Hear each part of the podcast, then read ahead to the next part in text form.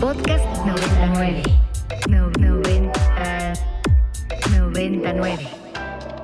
Para esas dudas que causan dolor de cabeza. Para esas confusiones que tensan sus músculos. Tome Chill Pill. El alivio inmediato a sus dudas sobre la salud del cuerpo y la mente. Chill Pill. Por Ibero 90.9. Bienvenidos una tarde más de Chill Pill en este jueves de inicio de año, Leo 2023 qué rápido se fue y bueno, pues les deseamos a todos un feliz año nuevo y que inicien con toda la buena vibra, la energía y que les vaya muy bien. Así es, bienvenidos al primer programa en vivo de Chill Pill del año. Felices de estar aquí con ustedes en una dosis más de medicina radiofónica por Ibero 99. Dani, ¿cómo la pasaste? Bien, yo fui de las víctimas del frío, del colapso del frío que vieron ahí en las noticias, pero sobrevivimos, todo bien. Excelente. ¿Tú qué tal, Leo? Muy bien, muy bien. Pues cerrando el año muy, muy a gusto con la familia, la comedera, Pau. Yo estuve pensando en Pau Meneses todas las vacaciones, que por cierto el día de hoy vamos a estar platicando con ella, ampliando un poquito el último tema que estuvimos conversando acerca de pues la alimentación y pues particularmente para prevenir el tema de, diabetes o para las personas que ya viven con diabetes, pues cómo manejarlo desde el aspecto nutricional. Pero eh, vamos a empezar, mi Dani, con un recuento de lo que está sucediendo ahorita en, en un panorama de salud. No sin antes recordarles que se pueden poner en contacto con nosotros. Así es, Leo, les recordamos nuestras redes sociales. Nos encuentran en Twitter en arroba ibero99fm con el hashtag chillpil, en Instagram como chillpil99 y bueno, siempre se pueden poner en contacto a nuestro número en cabina al 55 525 2599. Así es, y recuerden también que estamos en plataformas, pueden encontrarnos en Spotify, Apple Podcast, Google Podcast, la plataforma de su preferencia para recordar sus contenidos favoritos. Y pues entonces, Dani, eh, decíamos que vamos a comenzar rápidamente haciendo un recuento de qué onda, dónde estamos ahorita en el panorama de salud antes de entrar con nuestro tema de hoy. Eh, pues la pandemia de COVID-19 como que ya, digo, el panorama es muy distinto al que estábamos viviendo en enero de hace dos años. Afortunadamente es mucho más favorable. Pero bueno, no olvidar que hubo un incremento de casos en esta temporada de sembrina. Eh, afortunadamente nos toma con, el, con más del 80% eh, de la población ya vacunada, este, aunque bueno, sí, eh, pues todavía sigue habiendo algunas muertes. En los últimos, en la última semana hubo 167 muertes por COVID-19 y pues según el, el, informe técnico semanal de COVID-19 en México que se emitió el 3 de enero, entre el 20 de diciembre y el 2 de enero de este año, se confirmaron 36.015 casos activos. Eh, esto representa una incidencia más o menos del 27.4, perdón, del 27, de 27.4 casos por 100.000 habitantes. Así es, Leo. Y bueno, pues también recordarles que en México se está aplicando la vacuna Abdala, que, la cual es de origen cubano y que a finales de noviembre del 2023 fue aprobada por la COFEPRIS. Y bueno, se está aplicando como refuerzo para adultos mayores de 18 años. Y bueno, para estar eh, todos eh, seguros, digo, sabemos que está aplicada por la COFEPRIS, pero se difundió un ensayo clínico de la vacuna en el que se menciona que previene de complicaciones de la enfermedad en un 92%, es decir, eh, no, nos, no nos evita el contagio, pero nos proviene casos graves o complicaciones asociadas a la enfermedad y que óptimamente debe aplicarse tres dosis deben de aplicarse tres dosis de la vacuna.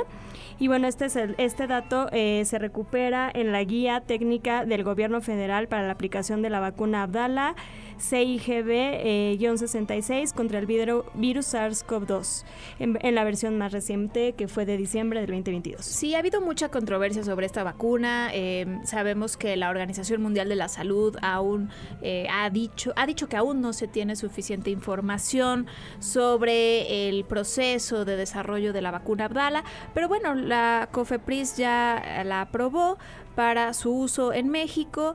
Parece que eh, es segura y que, bueno, como decías muy bien, en, el, proviene enfermedad grave en el 92% de los casos.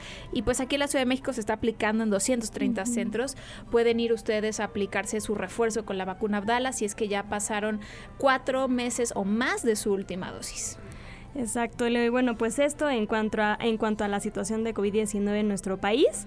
Y bueno, pues se han escuchado en las últimas semanas eh, noticias asociadas a, eh, a, la rabia en México. Eh, no sé si nos puedes platicar un poco más al respecto. Sí, ha habido unos casos por ahí en diciembre, hubo unos casos en diciembre de 2022, porque hubo pues por ahí el caso de una mujer en Nayarit que fue contagiada de rabia por una mordedura de gato y también el de tres niños en Oaxaca y desafortunadamente afortunadamente uno perdió la vida el 30 de diciembre pasado.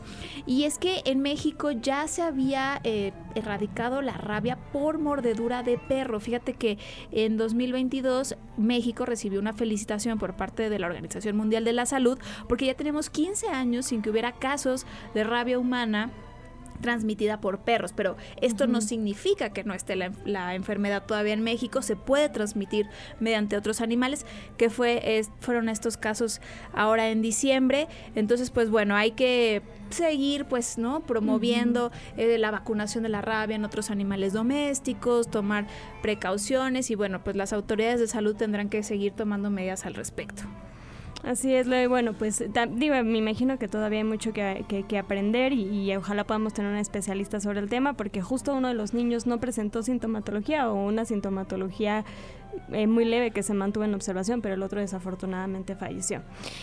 Y bueno, ¿qué hay en relación a la salud en el deporte?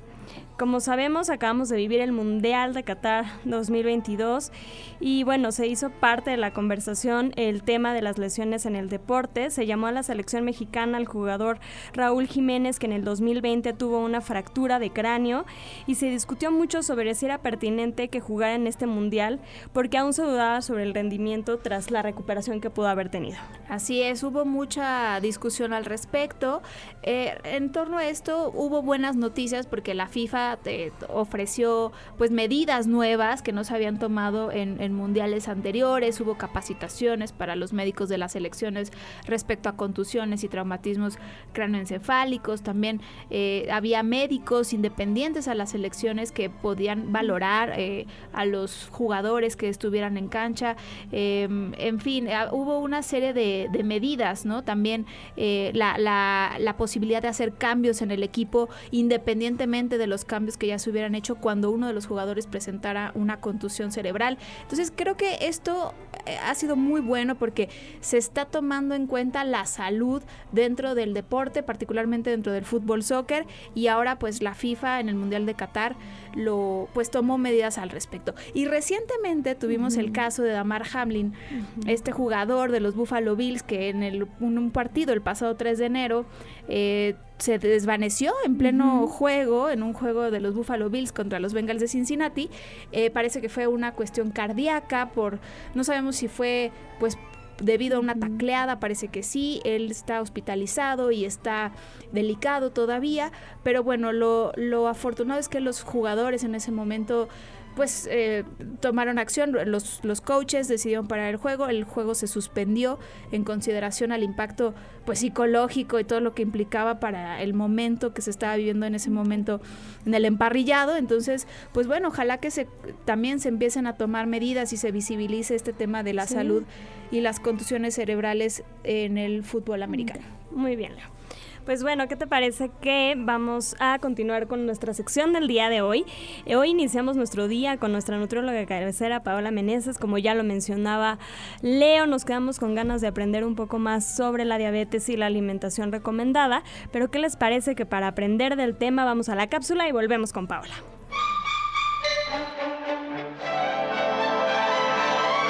Qué fácil es sentirse bien. Un vaso, agua y ya está. Aquí te traemos tu cápsula. La diabetes es una enfermedad crónica que se presenta cuando el páncreas no secreta suficiente insulina o cuando el organismo no utiliza eficazmente la insulina que produce. La falta de tratamiento médico y nutricional, con el tiempo, daña gravemente muchos órganos y sistemas del cuerpo. Los estudios indican que entre el 2020 y el 2040, uno de cada 10 habitantes del planeta padecerá diabetes. Es por eso que actualmente se le conoce como la dulce pandemia, ya que no respeta cultura, sexo, religión, raza ni clase social. Resulta fundamental entender que la diabetes tiene relación directa con nuestra alimentación y con nuestro estilo de vida. El tomar el control de lo que comemos y de nuestros hábitos previene, mejora e incluso puede revertir esta enfermedad.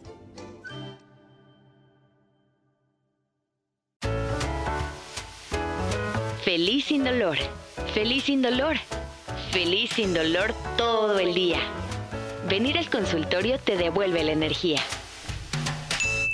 Y bueno, creo que ya conocen por demás a Paola Meneses, pero no, no queremos obviar su currículum y bueno, mencionarles que ella es licenciada en nutrición con una certificación en cambio de hábitos y se ha enfocado en diferentes disciplinas del, del deporte y del entrenamiento, específicamente con mujeres.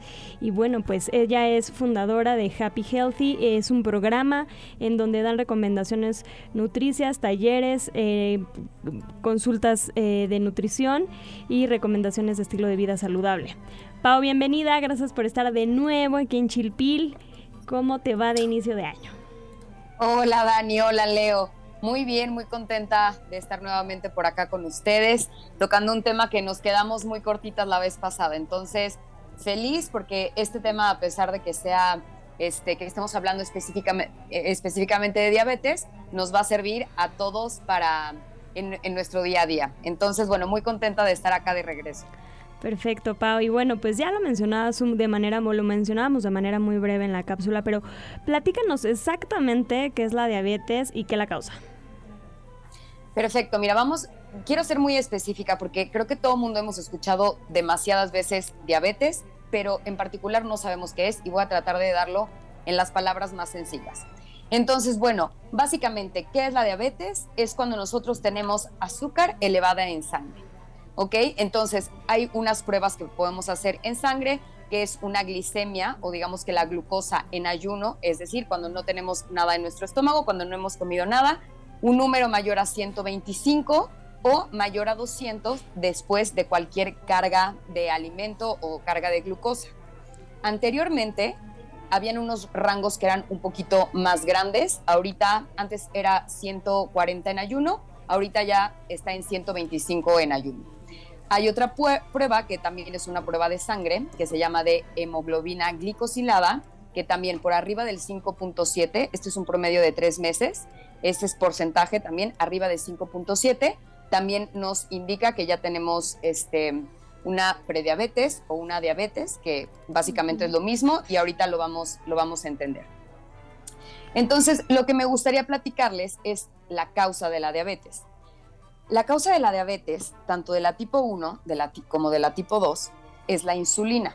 Vamos a platicar un poquito sobre qué es la insulina para entender bien y eh, después explicamos qué es la diabetes tipo 1 y la diabetes tipo 2.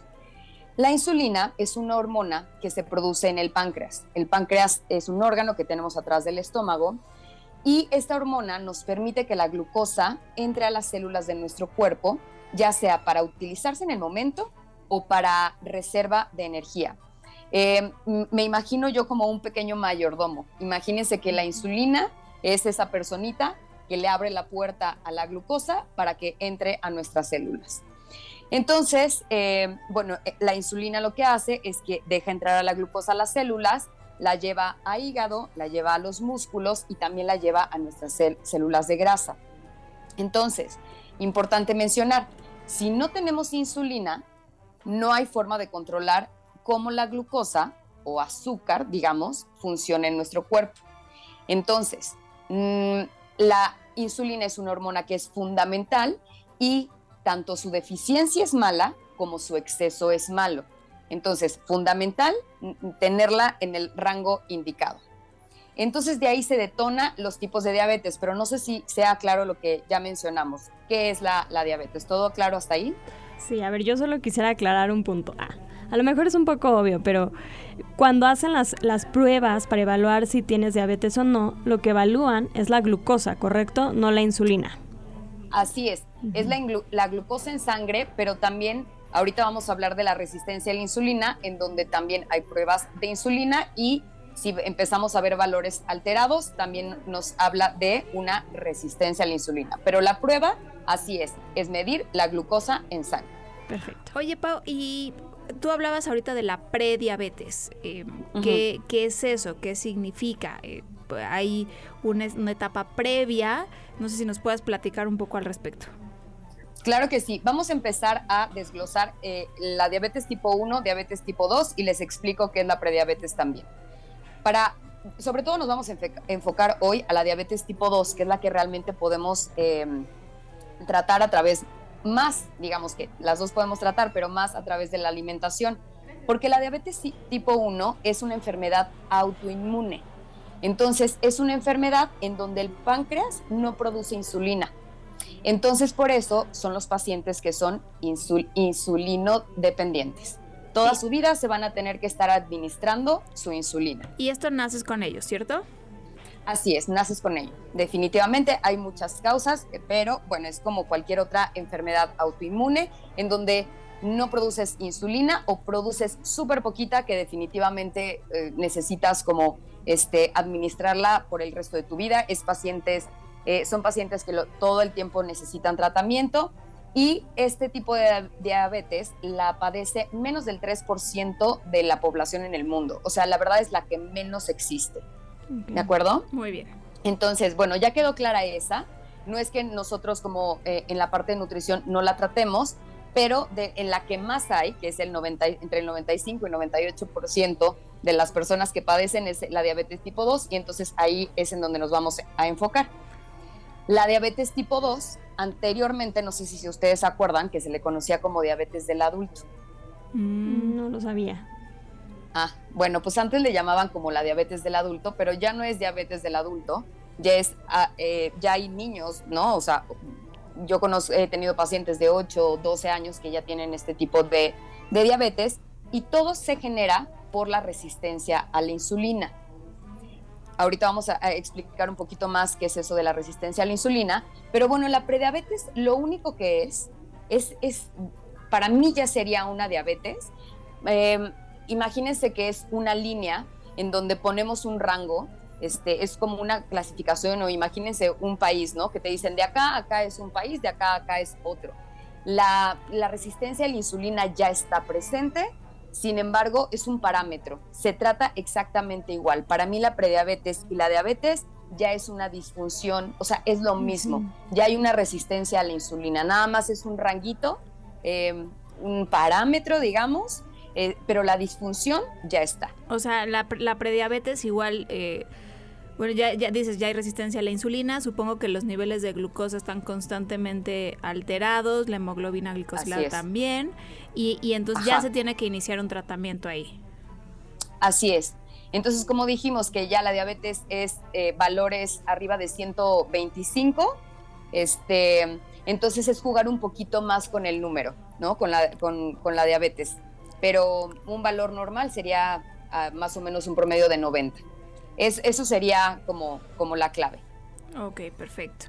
Pues vamos a una pausa musical de volada, mi Pau. Ahorita regresamos para seguir platicando de esto. Vamos a escuchar Chasing Cars de Sophie Tucker y ahorita regresamos.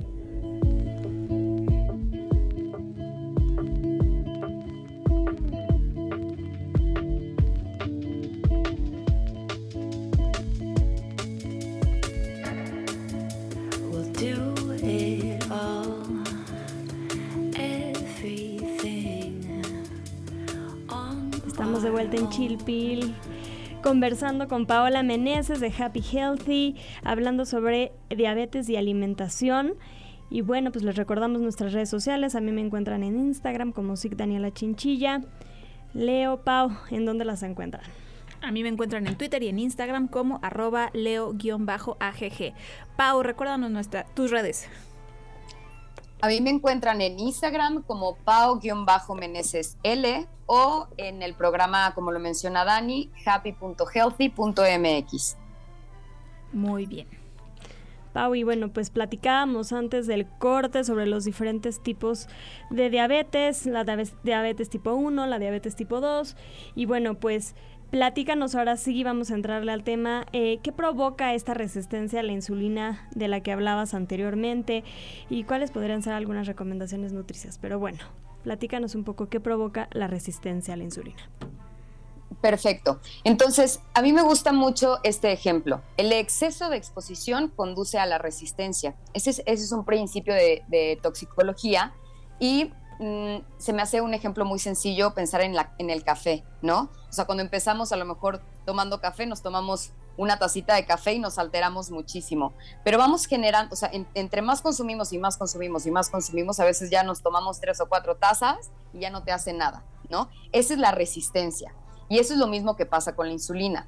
Comer en exceso carbohidratos, tipo jugo de, frutas, bebidas energéticas, galletas, barritas energéticas, eh, todo este tipo de carbohidratos que consumimos constantemente, sumado a que las comemos todo el tiempo, que todo el tiempo estamos pique y pique y come y come y come, es lo que va a hacer esta resistencia.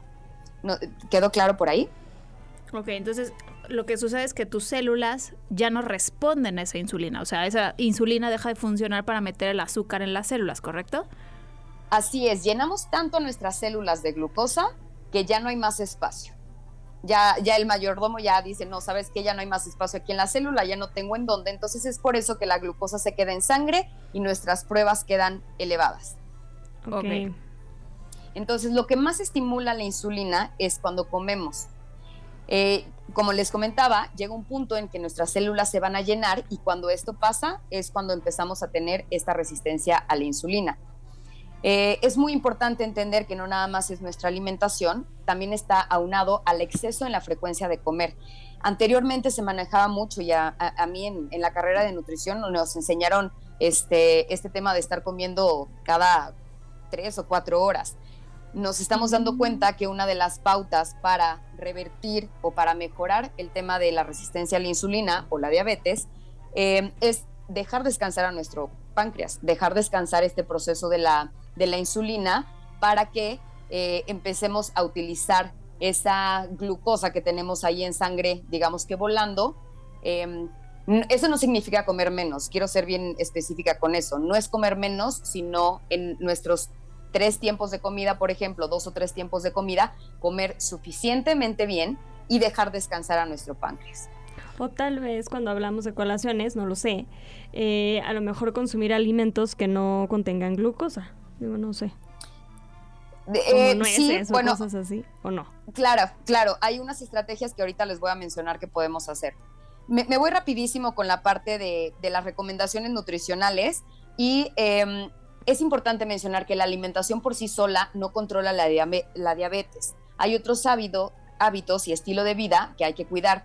Sin embargo, si nosotros no cuidamos nuestra alimentación, va a provocar realmente un desequilibrio y eh, descontrol absoluto, ¿ok?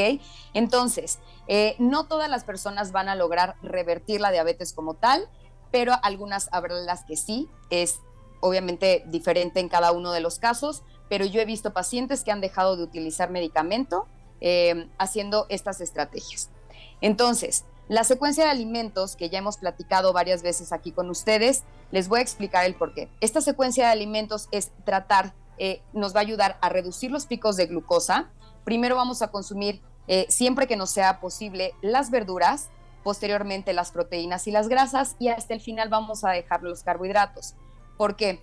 En primero, las verduras eh, sobre todo las verduras que son altas en fibra, todas tienen fibra, pero las que son, por ejemplo, el kale, las espinacas, el brócoli, los espárragos, eh, tienen alto contenido en fibra y como nosotros, en nuestro cuerpo humano no está diseñado para absorber la fibra, va a cubrir nuestro intestino delgado y eso va a mm. hacer que reduzca la cantidad de glucosa que va a entrar a nuestras células. Entonces ahí ya tenemos un gran beneficio. Posteriormente nos vamos a comer nuestras proteínas y nuestras grasas. Proteínas, acuérdense, carne de buena calidad, pollo, pescados, este, por ejemplo, el salmón, el huevo, el queso y las grasas como el aceite de oliva, el aceite de aguacate, aceite de coco, aguacate, semillas y nueces, nos van a ayudar a darnos saciedad. Generalmente cuando nosotros no tenemos una buena cantidad de proteína y de grasa en nuestra alimentación, nos va a dar hambre súper seguido.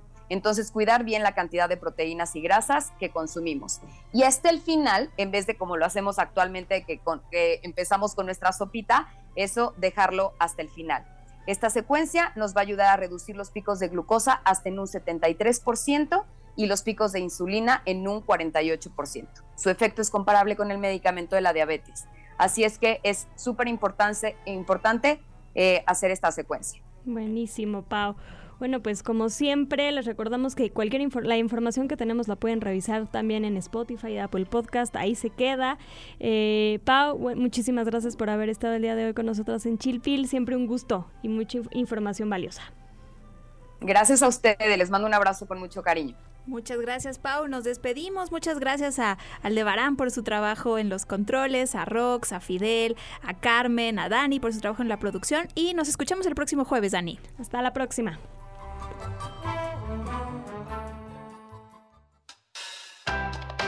Para esas dudas que causan dolor de cabeza. Para esas confusiones que tensan sus músculos. Tome Chill Pill. El alivio inmediato a sus dudas sobre la salud del cuerpo y la mente. Chill Pill. Por Ibero 90.9. Para más contenidos como este, descarga nuestra aplicación disponible para Android y iOS o visita ibero909.fm.